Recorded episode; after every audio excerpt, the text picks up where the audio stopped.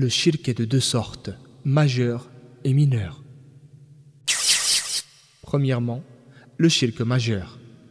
Cela consiste à ce que l'homme destine à autre qu'Allah une des formes d'adoration. Donc, vouer à Allah une parole ou un acte qu'il aime s'appelle monothéisme pur, tawhid, et foi, iman.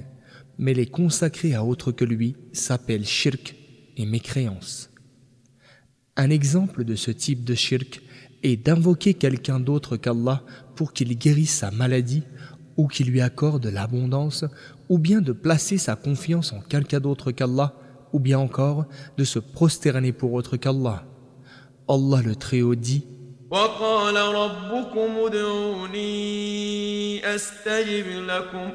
Votre Seigneur a dit Invoquez-moi et je vous exaucerai. Verset 60 de la Sourate le Pardonneur. Allah le Très-Haut a dit aussi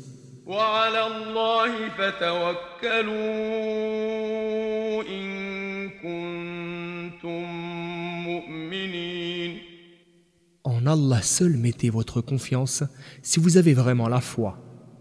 Verset 23 de la sourate La table servie. Et il dit encore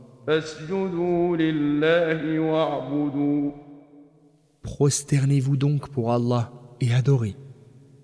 Verset 62 de la sourate Les Étoiles.